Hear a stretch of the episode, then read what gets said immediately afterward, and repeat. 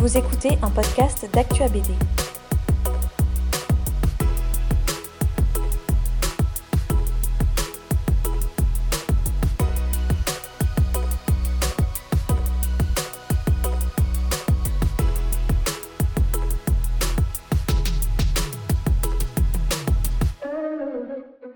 Alors l'idée même des, euh, de la collection remonte euh, à 2018. Donc on avait euh, sur, euh, Glénat, il y avait déjà les grandes batailles euh, navales euh, de Delite qui fonctionnaient très bien. Et Olivier Jalabert, qui était un, ancien éditeur donc Glénat, et Christian Blondel ont discuté longtemps d'une idée qui leur trottait en tête, qui était justement comment travailler sur d'autres formes de grandes batailles. Et les combats mécanisés sont devenus un petit peu sur le, devant la, la scène. Et euh, ils se sont adjoints les, euh, les, les services d'un mercenaire, euh, Stéphane Dubreuil, qui est historien iconographe et qui a fait les, les cahiers bonus de l'ensemble de la, de la collection, pour commencer à réfléchir sur le concept. Dont rapidement Olivier Jalabert, moi, m'a joint euh, pour me demander est-ce que, voilà, est que le concept ça peut te plaire, est-ce que tu peux travailler justement sur euh, la formalisation des trucs, etc. Donc dès 2018, on a commencé tous à réfléchir en poule sur euh, bah, est-ce qu'il y a faisable, est-ce que- qu'est-ce qui est faisable, qu'est-ce qui est réalisable, euh, quelle envie on peut mettre, quelle différence avec d'autres collections ailleurs. Donc tout ça, c'était, ça faisait partie un petit peu du, du concept de base, c'est-à-dire, ok, est-ce qu'on fait plein de batailles, est-ce qu'on resserre, et à- globalement, les choses en sont arrivées à dire, ok, une bataille, un char, un équipage, et tout doit aller euh, dans ce sens. C'est très simple à expliquer, on est sur une bataille donnée, on n'est pas sur un ensemble de, batailles- on va avoir euh, un type de char qui lui-même est dans une formation qui appartient à une bataille, et on a un équipage, donc on a une empathie ou on a un fonctionnement humain qui est assez intéressant parce qu'on va les suivre eux. Et c'est ça qui est presque le plus important. Parce que la technique est importante, mais l'humain au cœur de la, machine, c'est ça qui, euh, qui est primé. Alors il y a un, ensemble de cohérence qui fait que les albums euh, se ressemblent, parce que comme j'ai déjà dit, on a le, côté euh, un char, un équipage, une bataille. Ça ne veut pas dire qu'il y a un formatage absolu et que les scénaristes sont quand même assez libres hein, de traiter les histoires comme ils l'entendent, sachant que l'épique, l'action et le travail humain, donc les conflits interhumains, sont presque plus importants que le, conflit euh, de la bataille. Parce qu'on est sur une forme de microcosme dans, dans cet habitacle, donc on va euh, souvent euh, exploser les pulsions, les conflits, etc. Donc les Ardennes, on travaille sur un, char un peu atypique, qui est la pointe de la modernité pour le Troisième Reich, mais qui n'a rien à faire là. Euh, c'est euh, c'est l'antithèse de ce pourquoi il est fait, c'est-à-dire euh, on est dans des zones froides, enneigées, euh, sans logistique, donc on sait qu'il court un petit peu la catastrophe, et d'ailleurs c'est un peu le, le barreau d'honneur un petit peu pour, euh, pour, euh, pour Hitler qui, euh, contre l'avis euh, de ses, de ses généraux, veut prendre euh, Anvers. Et ben, forcément il veut passer par les Ardennes au pire moment, alors qu'il n'y a pas de couverture aérienne. Donc on sait qu'il y, aura y aura des problèmes de munitions, il y aura des problèmes de logistique, de carburant. Et on profite euh, d'une euh, d'une colonne un peu euh, espionne pour dire allez, on va mettre le, le, le Y chez l'adversaire pour provoquer un passage en force. Bon, bah, il se trouve que le, le commandant de- d'un des chars d'accompagnement de cette colonne, c'est un SS, donc c'est très difficile de caractériser un SS. Euh, et pour le rendre un peu plus humain, pour le rendre dans l'empathie, bah, il faut mettre quelque chose de plus méchant à côté. Donc Piper, qui est quand même euh, une des plus grandes ordures euh, de, cette, époque, qui, a sa propre colonne, et de l'humaniser quand même en lui donnant un frère qui est plutôt aux États-Unis, en lui donnant une double culture, en lui donnant déjà des doutes par rapport à, et puis surtout, il a été dégradé, il a été déjà jugé, c'est un peu la dernière chance. Euh, les lecteurs euh, ont une, petite avance par rapport à lui. hein. On sait que, à mon avis, s'il survit, il se fait flinguer. hein. Enfin, il passe, euh, il passe au peloton d'exécution sans, sans, sans, sans, problème. Du coup, c'est l'histoire, c'est plus l'histoire à lui, en tant que commandant qui doute, dans un, frigo roulant, où la, la durée de vie est extrêmement limitée. Donc on passe avec la lamène, un peu l'inverse, c'est-à-dire l'enfer de la chaleur, où les Anglais sont eux-mêmes en doute. Donc là, c'est plutôt les, Alliés qui, doutent parce qu'ils prennent un petit peu les assauts du, renard du désert de Rommel depuis Tobruk dans les dents. Donc ils sont en solution de repli. et là, c'est un travail humain sur une équipe, un équipage, pardon, euh, d'un temps qui est assez personnalisé. Hein. C'est presque le, dernier membre de l'équipe, ou presque le, membre principal de, l'équipe. Euh, il est là, euh, il est tout le temps là, il y a une espèce de, pensée autour de, cette mécanique. c'est pas fantastique du coup, du tout, hein. c'est pas Christine, etc. C'est juste que, voilà, il a une personnalité et l'équipage lui donne ce sens-là. C'est ça qui est le plus important.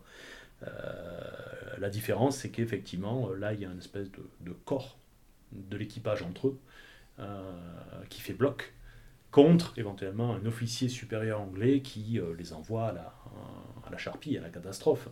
Donc là, il y a un travail qui est aussi plus proche, non pas des récits de guerre traditionnels, mais d'une certaine forme d'antimilitarisme anglais qu'on peut retrouver dans certains films comme la colline des zones perdues, etc., où c'est plutôt la, hiérarchie anglaise et le jusqu'au-boutisme euh, anti, euh, anti-soldat euh, qui, qui, est mis sur le devant. Voilà.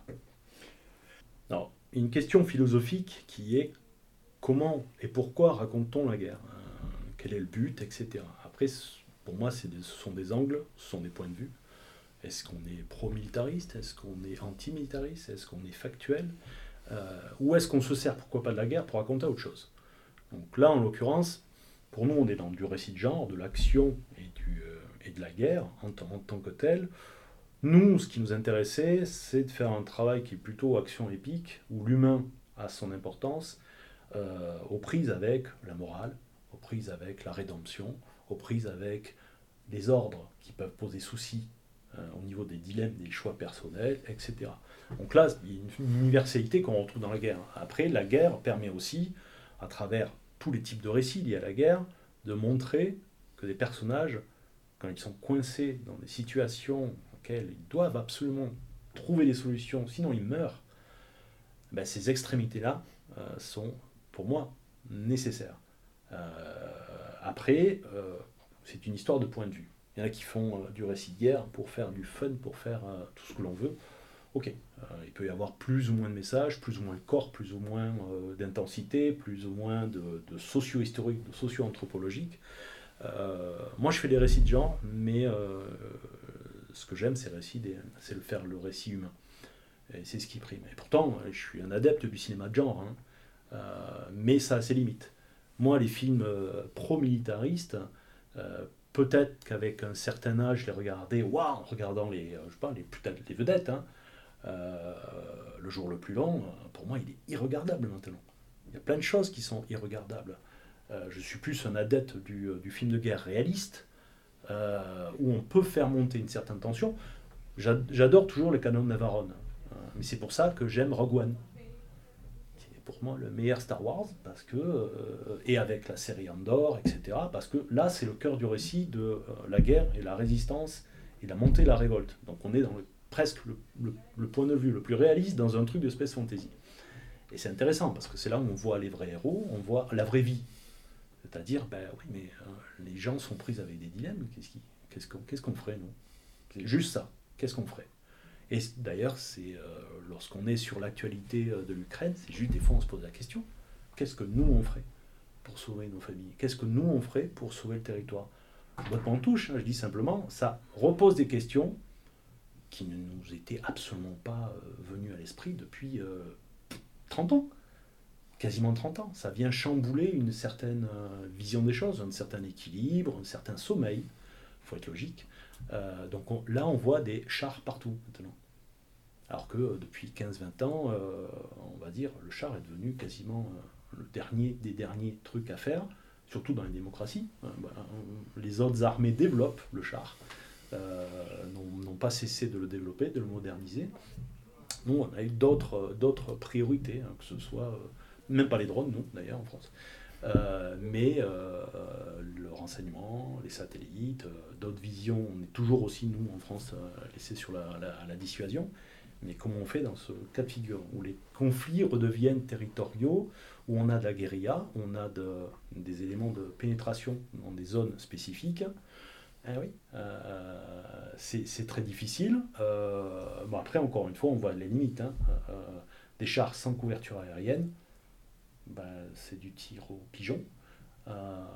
et lorsque l'on voit des, vidéos embarquées de, drones commerciaux à 50 euros qui, avec des, grenades, réussissent, réussissent, à détruire des tanks et des tourelles ouvertes, on peut se poser la question du, euh, du ratio, de l'intérêt des tanks, etc. encore une fois, là, de façon très très moderne, je ne sais pas si on aura une grande bataille de tanks, ça m'étonnerait évidemment, parce que là on va, on va travailler sur euh, du, euh, de la guérilla urbaine, du, du, du travail à distance, du, de la livraison d'armes à très longue portée et de, de l'anti-tank. Encore une fois, voilà, il y a peut-être une par rapport à, l'invasion de, l'Ukraine, il y a eu une, espèce de, euh, de, blitzkrieg qui a été tenté sur euh, on fait comme l'ancienne. Euh, À l'heure actuelle, il fait comme à l'ancienne, c'est-à-dire il fait plutôt de la destruction de, systématiquement de villes plutôt que de devoir prendre une ville parce que ça, devient impossible avec la logistique. Et on revient sur la logistique. On revient sur ce, principe absolu de, la, maîtrise de la logistique la longue distance. Alors, les scénaristes, euh, pour, euh, pour accompagner ce genre de, de récit, euh, bah, ils sont eux-mêmes accompagnés parce qu'on n'est pas forcément expert militaire. Même si moi, j'ai eu accès à une formation d'histoire militaire il y a très longtemps, à Montpellier 3. L'intérêt, c'est qu'on, nous, en tant que scénaristes, on est, capable de raconter tout et n'importe quoi. Après, on nous guide. Donc, il y a une collection qui nous guide dans l'angle. Et puis après, on a des experts, on a des historiens, on a des, cartographes, on a des data designers qui nous permettent de dire bah oui, non, peut-être. Euh, et après, on laisse le, curseur à un certain moment pour dire oui, on fait la BD euh, d'action. Euh, donc, est-ce qu'on met 14 boulons à cette tourelle ou est-ce qu'on les met pas? Est-ce qu'on positionne la main sur l'arme automatique à camembert à 10h15 ou pas? Voilà. Où est le curseur? Jusqu'où euh, va le curseur? Donc nous, on a eu euh, euh, Stéphane Dubreuil de Guerre et Histoire qui nous a aidés depuis le début et qui a fait avec deux acolytes graphistes les, la, cartographie et les profils de temps que l'on a dans les huit pages bonus, qui nous permettent d'avoir aussi une synthèse sur le conflit et le contexte qui est très très précis. Euh, pourquoi? Parce qu'évidemment, nous, notre bataille se déroule à un certain moment, à un, moment T euh, d'une cartographie euh, très spécifique. Donc à travers ça, ben, on a besoin d'uniformes, on a besoin de modèles de chars, de camouflage, on a, besoin aussi de, de, tenues qui diffèrent, puisque même pour une tenue identique, ben, en fonction des moments, donc automne, été, ben, on a des changements de camouflage, etc. Et puis on a aussi les armes, parce qu'il y a les puristes qui aiment beaucoup qu'on dessine très très bien les, choses. Après, on a aussi euh, un lectorat qui euh, est fervent ou amoureux de l'histoire. Pas forcément de l'histoire militaire, pas forcément militaria au sens de on a besoin d'avoir tous les détails. Du moins, nous, on s'est approché de tout ce qu'on. d'une certaine véracité euh, pour aller jusqu'à un certain point à, un certain, à un autre moment, on va lâcher parce que c'est le prisme du romanesque ou le prisme de, de, l'empathie avec les personnages qui va un peu primer. Mais on, on ne laisse pas en arrière-fond. Derrière, la véracité, la cartographie, les bons personnages, l'unité euh, réelle historique, bah, ça on en tient plus que compte. Oui. Le récit de guerre en tant que genre, euh, à l'instar du, pour moi, encore une fois, c'est qu'un point de vue, du, western ou de, de la science-fiction, même de l'horreur quelque part. C'est une histoire de cycle, euh, il me semble, que ce soit en audiovisuel, que ce soit en bande dessinée, euh, y compris en, roman. Euh, il y a des moments où les éditeurs vont dire ben non, on sature, il y a des moments où ils vont dire non, c'est pas bankable, et a des moments, ben, un nouveau cycle commence. Donc là, à l'heure actuelle, euh, le western euh, est à son plus haut point. Euh, est-ce que ça sera encore valable d'ici 3 ans? Est-ce que d'ici 5 ans, on va pas dire non, mais le, western c'est has et puis on y reviendra dans 12 ans, et puis on aura cette conversation dans, dans 12 ans pour voir où on en est. Moi, je suis convaincu qu'il existe des, des cycles de thématiques qu'on va épuiser, qu'on va mettre de côté, et puis quelqu'un va pouvoir euh, ressaucer les choses à sa, à sa, manière et on va repartir sur de nouvelles bases. Euh, historiquement, bah, le récit de guerre, euh, que ce soit aux États-Unis, que ce soit même enfin, dans l'expressionnisme ou que ce soit dans certains points de vue historiques des comics noirs et blancs, que ce soit effectivement Milton Caniff ou les autres, ou Kurtzman avant une certaine période plus ironique, plus parodique, euh, on est au cœur du récit qui n'est pas forcément, euh, je dirais, patriotique, qui est euh, souvent critique, qui est très action. j'espère, j'espère qu'on est plus dans cette veine-là que de l'anti-militarisme qu'on pouvait voir aussi dans les années 70-80, qui était une espèce de contre-valeur assez essentielle pour l'époque de toute façon, parce que c'était le principe d'aller contre l'autorité, d'aller contre, et donc tout ce qui était référent à l'autorité, et le militaire en faisait évidemment partie, la guerre, moi, je suis un amoureux traditionnel et je me regarde MASH tous les ans. Voilà. Et je pense qu'en film antimilitariste euh, ou en film euh, même anti-production et anti euh, de l'époque, il n'y a pas mieux. donc ça veut dire aussi que il y a un peu d'anti-héroïsme dans la, dans la collection. On a instillé ce genre de, de choses. Pourquoi? Parce que pour moi, ça fait partie des, des, de certains personnages clés du, vrai film de genre qui n'est pas forcément stéréotypé. Euh, donc, je pense qu'on est un, un, renouveau, quelque part, euh, du, euh, du, genre guerre, du genre révolutionnaire, du genre. Je, parlais d'Endor, mais Rogue me semble très intéressant parce que c'est une copie tellement hommage au canon de Navarone que que, voilà, je pense qu'il faudrait que la nouvelle génération voit les canons Navarone et ce genre de film typique des années 70-80, très très éloigné des 12 salopards.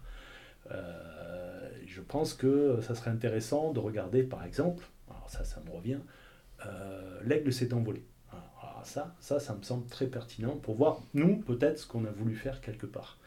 C'est-à-dire, on n'est pas uniquement dans l'action, on est plutôt dans le traitement des personnages, qu'est-ce qui peut les opposer, qu'est-ce qui peut les opposer à une certaine hiérarchie, et quelle est la limite au courage et au devoir. Ça, c'est intéressant. Euh, après, dans un contexte qui, lui, est euh, euh, qui est rationnel et qui est, on va dire, extrêmement ressourcé et documenté. Alors, sur la saison 1 de la, collection, on a de prévu six ouvrages avec des équipes différentes. Donc, le premier tir a été fait avec El Alamein et, et les Ardennes. On aura une deuxième salve avec Kursk et euh, la Marne. Deuxième bataille de la Marne 1918, euh, donc un focus sur euh, du T-34 et du Renault FT les puristes, mais avec une, des, récits profondément humains. Et ensuite, on va travailler plutôt sur la modernité avec des récits portant sur le contexte des années 60 et le contexte des années 90 donc milieu des années 60, un conflit qui n'est pas forcément connu mais qui est remarquable et intéressant, euh, qui est le conflit indo-pakistanais, notamment avec euh, la zone du Cachemire qui est une zone tampon entre les deux et qui pose problème. Évidemment, les années 90 avec l'ultra médiatisée guerre du Golfe et euh, tempête du désert avec 91, une coalition, une hypermodernité, une hypermédiatisation et des problèmes liés à la technique.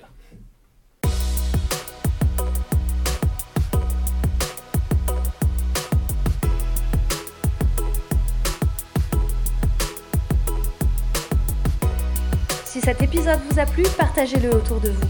Abonnez-vous au podcast d'Actua BD pour ne manquer aucun épisode. Et pour nous soutenir, vous pouvez laisser 5 étoiles et un commentaire sur Apple Podcast ou Spotify. Merci et à bientôt sur Actua BD.